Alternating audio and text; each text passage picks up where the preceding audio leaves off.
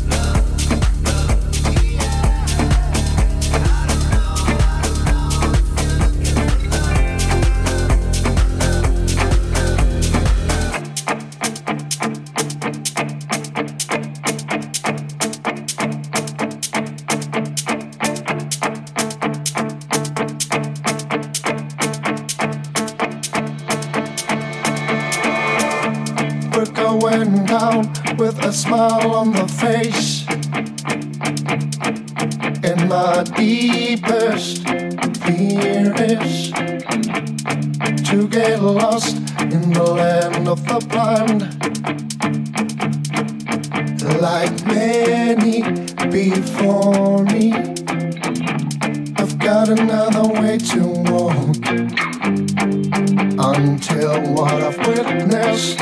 I have to find similarities. Oh, I swear I would quit it.